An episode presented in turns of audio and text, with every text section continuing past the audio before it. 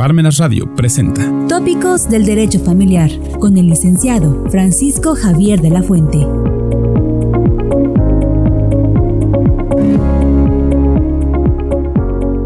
Buenas tardes. ¿Cómo se encuentran? Bien. Segunda semana del mes de enero del año 2022.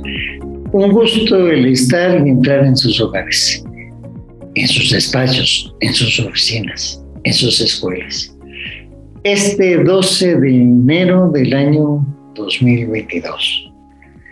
Y tal como ustedes me lo pidieron, tal y como ustedes lo solicitaron, vamos a tener la continuidad en todas estas pláticas que tuvimos el 16, 17 y 18 de noviembre del año próximo pasado.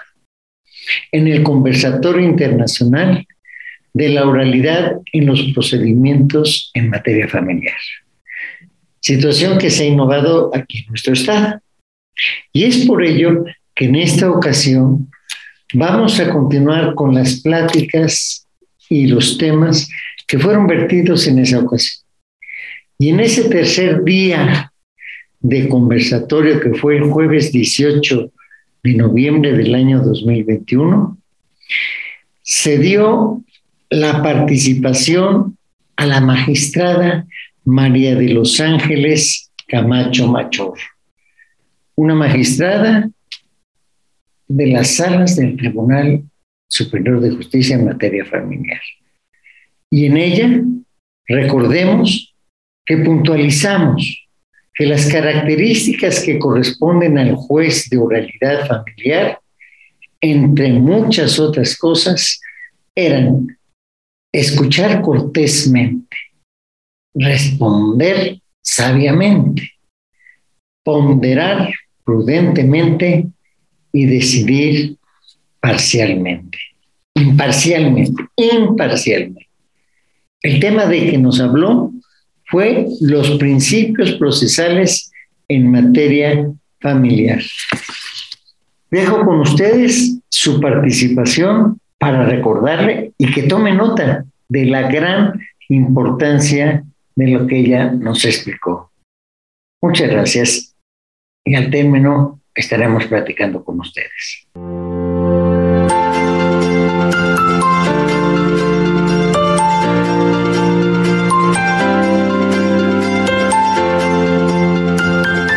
Pues muchas gracias a todos. Qué interesante lo que acabo de escuchar del doctor Isaac y por supuesto, con todo gusto le cedí el tiempo, pues yo entiendo que a veces uno quisiera tener el control sobre todas las cosas y no es posible. Pues agradezco esta invitación a este conversatorio internacional. Y bueno, empecemos por decir que en la Carta de los, de los Niños de 1930 se escribía lo siguiente, que creo que es muy importante y no debemos de perder nunca de vista y no que no salga del corazón y de la cabeza. Una comunidad que estudie y garantice el cumplimiento de sus necesidades. Ahora nosotros somos esa comunidad. Estamos nosotros en este momento tratando de abrevar a muchas inquietudes que tienen que ver no solamente con la familia como núcleo de la sociedad, sino a la familia como aquel seno donde se desarrollan niñas, niños y adolescentes a quienes nos debemos. No porque, como se ha dicho mucho, sean el futuro de la sociedad que nos espera, no, ellos ya están acá, ellos son ya el presente y debemos de cuidarlos. Hay una frase que quisiera también decirles de Juan Jacobo Rousseau que dice lo siguiente, se oyen quejas sobre los niños y no se reconoce que la humanidad no hubiera aparecido si cada hombre no hubiera comenzado por ser un niño. Bueno, pues entremos en materia. Muchas gracias nuevamente. Y la materia familiar, todas, todas las materias son importantes, pero la materia familiar a mí me apasiona. Y me apasiona porque todos salimos de casa con la satisfacción de decir, en mi hogar, mi familia, todo está tranquilo, todo está en orden. ¿Qué quiere decir? Que la familia es nuestro centro, que a la familia nos debemos y que por la familia nos movemos y que nos tenemos no que preocupar por la familia, sino ocuparnos de la familia. En la materia familiar tenemos unos principios que nos ayudan a entender cómo debemos de activarnos para dejar satisfechas las necesidades del grupo.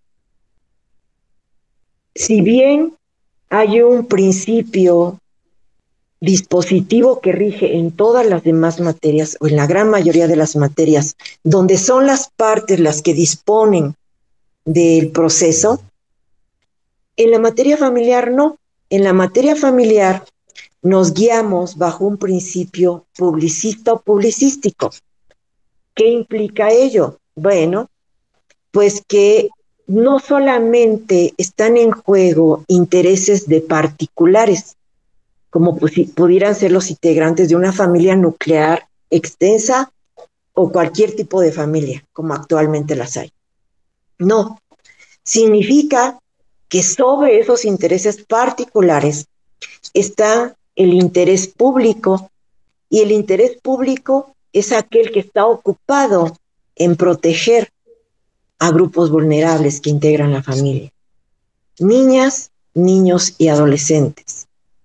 La sociedad está muy interesada en que todos los asuntos donde ellos se encuentren inmersos se resuelvan, no que queden en cierta obscuridad, no que dependan del actuar de los padres, de los abuelos, de los tíos. No, no, no, no. Esto implica que una vez que a través efectivamente del, eh, del derecho subjetivo público de acción que provoca que inicie el procedimiento de una forma dispositiva, esto es, presentando un particular una demanda, no se queda ahí.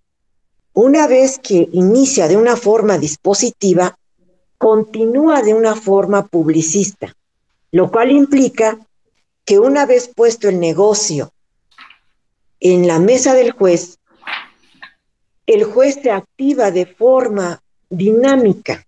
Esto es, el juez no depende para su actuar de lo que, las, de lo que cada una de las partes quiere. No, aquí el juez también es dinámico, también activa ese procedimiento. Esto es, al juez le interesa conocer la verdad material de lo que viene en principio a manifestarse. Estamos acostumbrados por el principio dispositivo que rige en las demás materias o en la mayoría de las materias, que una vez que se pone el tema en la mesa del juez a debatir sea lo único sobre lo que va a expresar opinión jurídica el juzgador. No, en la materia familiar no. En la materia familiar, actor y demandado ponen la parte fáctica o la parte de los hechos en los que hacen descansar su acción y su defensa, pero el juez puede agregar tema. El juez puede integrar algo más a esa litis, de modo tal que esa congruencia que se exige en las demás materias, esa congruencia externa que implica que el juez solamente puede resolver aquello en lo que no hay acuerdo entre actor y demandado, en la materia familiar no. En la materia familiar el juez pone sobre la mesa también tema. Por lo mismo de que pone temas sobre la mesa, al juez también le compete y es un deber investigar. ¿Qué implica esto? Que no solamente las partes tienen una carga procesal de probar lo que dicen. Sabemos todos que el dicho de las partes no vincula a la autoridad. Lo que vincula a la autoridad son sus pruebas. No, en la materia familiar, Es cierto, se van a tomar en cuenta las pruebas de las partes, pero también el juez actúa de manera oficiosa y el juez puede ordenar pruebas que no le hayan sido ofrecidas, que no le hayan sido anunciadas, pero que él considere que son algo que él necesita para investigar, para investigar un tema que él puede traer, que no lo sometieron a su consideración las partes, pero que él considera que se debe de agotar. Por lo mismo, una vez que están las pruebas ofrecidas por las partes, las partes no disponen de esas pruebas. Esto es, no se da a puridad la adquisición procesal, que implica que las partes ponen las pruebas y que el juez las analiza. No, aquí las partes ponen las pruebas, el juez ordena también pruebas y son las pruebas del actor, las pruebas del demandado y las pruebas del juez las que se van a analizar bajo ese principio de adquisición procesal que implica que la prueba no tiene por qué tomarse en cuenta por el juez solamente en favor de quien ofreció la prueba, sino que el juez, una vez desahogadas las pruebas, las hace suyas y el juez las distribuye para donde él considere que le van a ayudar a llegar a esa verdad material que buscamos. Hay otra cosa muy importante. Si bien es verdad que en el procedimiento debe de haber una igualdad de armas, en esa igualdad de armas y en esta materia publicista, el juez, si ve un desequilibrio procesal, va a tratar de equilibrarlo. Y para equilibrarlo, el juez hasta cierta medida se puede sustituir al interés de la parte que ve con desventaja para lograr equilibrar ese juego. Por lo mismo, si interviene en un asunto de familia, derechos, porque como bien lo dijo el doctor Isaac, los niños no son objeto de protección, son sujetos de derechos.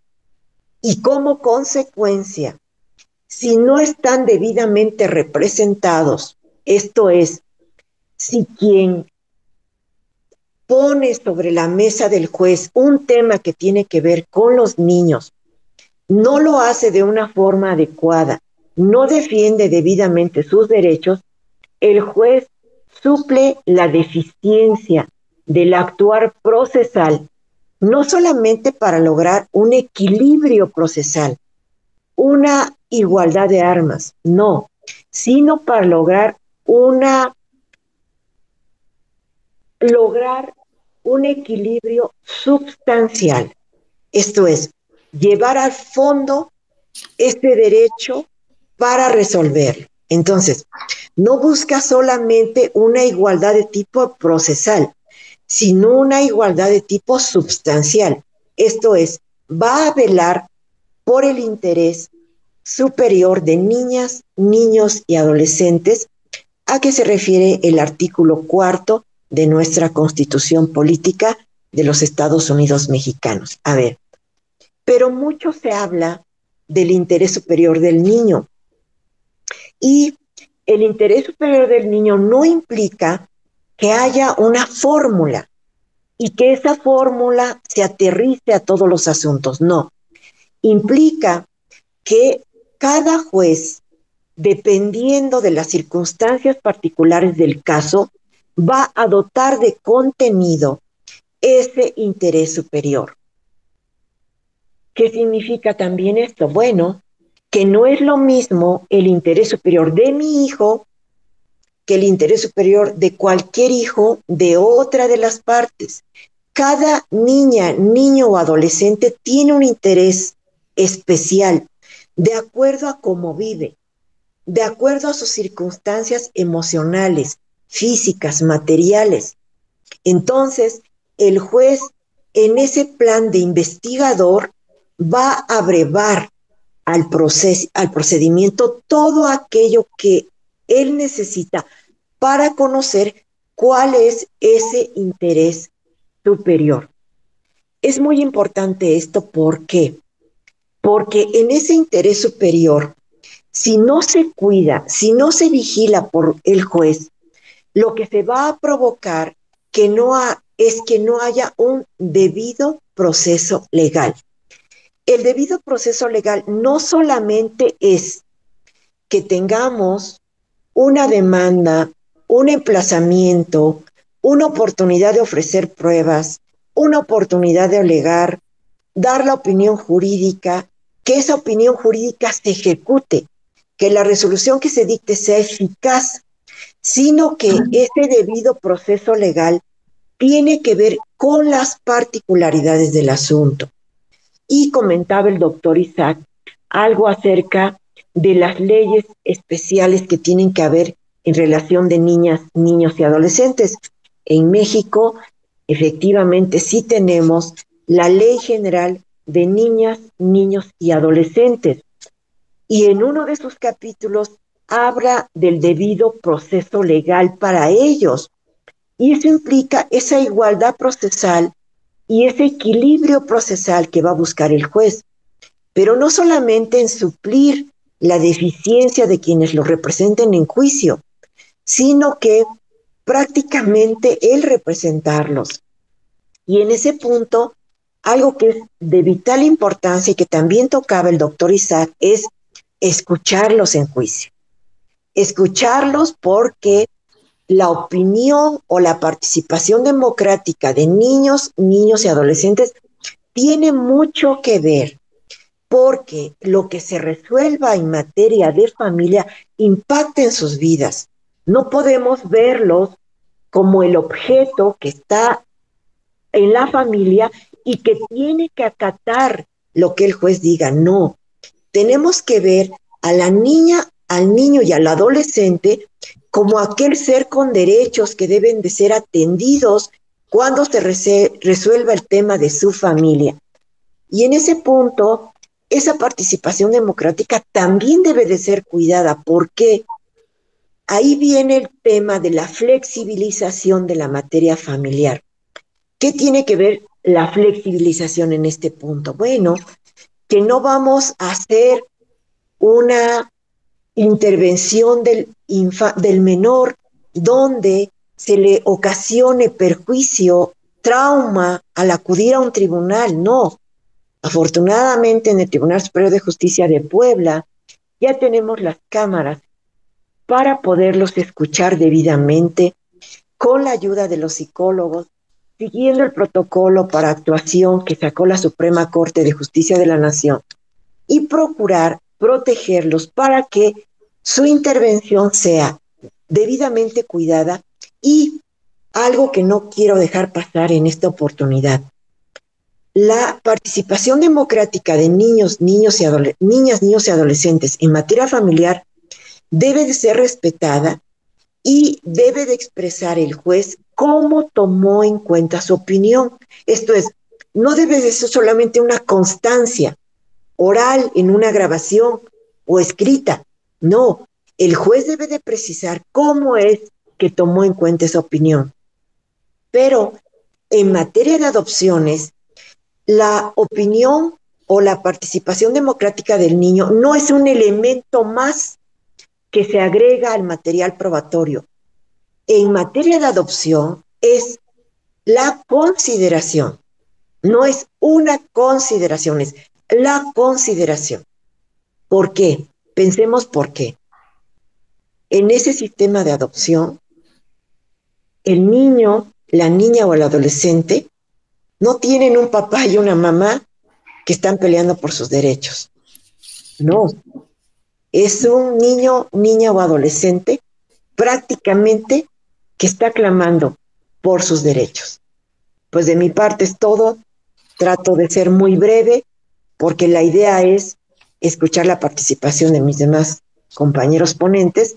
Yo le agradezco mucho este espacio al Tribunal Superior de Justicia que nos vincula al licenciado Javier de la Fuente Linares, que muy amablemente nos vinculó, y por supuesto la Escuela Libre de Derecho. Muchas gracias. Buenas tardes.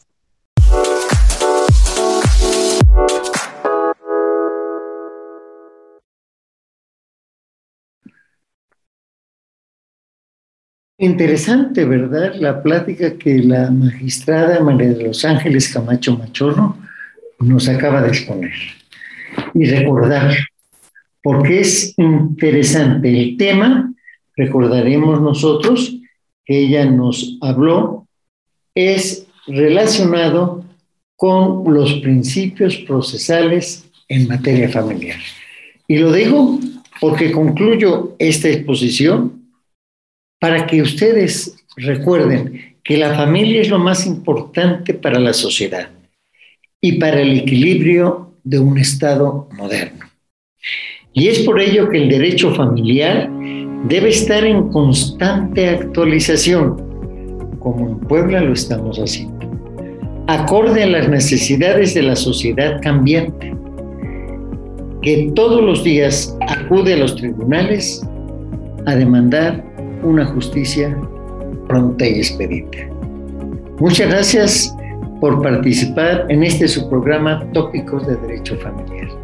Y nos vemos el próximo miércoles. Que tengan una bonita tarde. Almenas Radio presentó Tópicos del Derecho Familiar